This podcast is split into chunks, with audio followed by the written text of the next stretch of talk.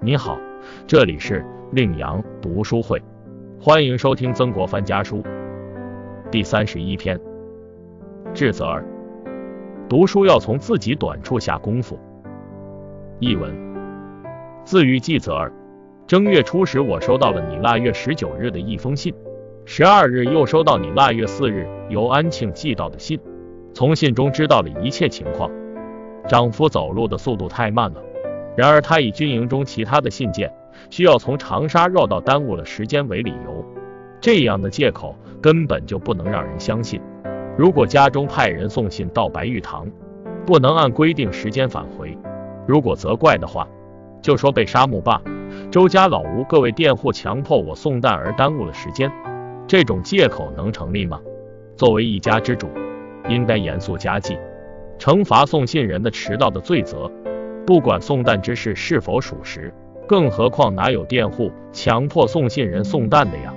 从军营中送信到嘉禾，从黄金堂送信到白玉堂，远近虽然不一样，但道理却是相同的。你要我帮你抄写的古文目录，下次回信寄回去，你写字的时候用笔力度不够，今后可以常常临摹刘铁。家里有柳书、玄秘塔、琅琊碑、西平碑各种。你可以用狼牙碑每天临帖写一百字，仿模写一百字。临帖的关键就在于学它的神气，用心模仿它的肩架结构。每次都要在信里分别附上几张纸，让我仔细看一看。《左传》注书看完后，就要开始仔细阅读《通鉴》。你可以将京城带回来的《通鉴》，模仿我的手校本，将目录写在上面。我去年秋天在军营中带去的手孝本，方便的时候仍应该寄到祁门来。我常想顺手翻阅。你信中说红儿经常被邓老师夸奖称赞，我听后十分欣慰。红儿现在也研读《通鉴》，你可以时常指导他一下。你读书的天资超过别人，写字的天分也胜人一筹，只是作诗写文章方面稍微有些欠缺。如果在十五六岁的时候，有好的方法指导，你也就不只是现在这个水平了。你今年已经二十三岁了，一切都应该靠自己的发奋努力，尽力争取。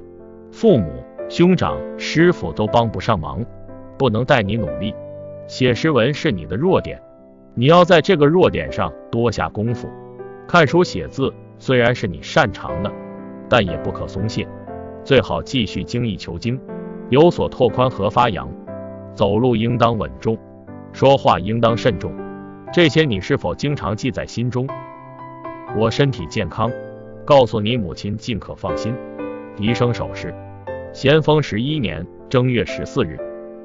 解读：曾国藩在这封信中对季泽儿说：“你读书的天资超过别人，写字的天分也胜人一筹，只是作诗写文章方面稍微有些欠缺。”从中说明了人无完人，人各有长短，只要人能够在短处上下功夫，就一定不会被短处所击败，相反却能使短处变为长处，走向成功。吕蒙为三国时期的大将，他在战场上英勇抗敌，为东吴立下了汗马功劳，可以说他是一名出色的武将。但是他唯一不足的是不喜欢读书，缺乏知识。对此，孙权便劝慰他说。如今你身居要职，掌管国家事务，应当多读书，让自己进步。而吕蒙则说：“我在军中事务繁多，恐怕没有时间读书。”孙权则耐心地对他说：“我又不是要你去研究经书，去做博士，只不过是让你多看些书，了解一下历史，增加自己的见识。与我相比，难道你的事情还比我多吗？我年轻的时候读过《诗经》。尚书、仪礼、左传、国语。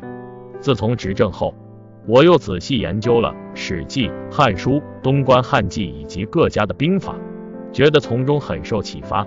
像你这样的人才智聪明，如果学习一定会有所收益，怎么可以不读书呢？应该读一下《孙子》《六韬》《左传》《国语》以及《三史》。孙子曾经说：“整天不吃，整天不睡地空想。”没有好处，还不如去学习。再如东汉光武帝担任着指挥战争的重任，仍是手不释卷。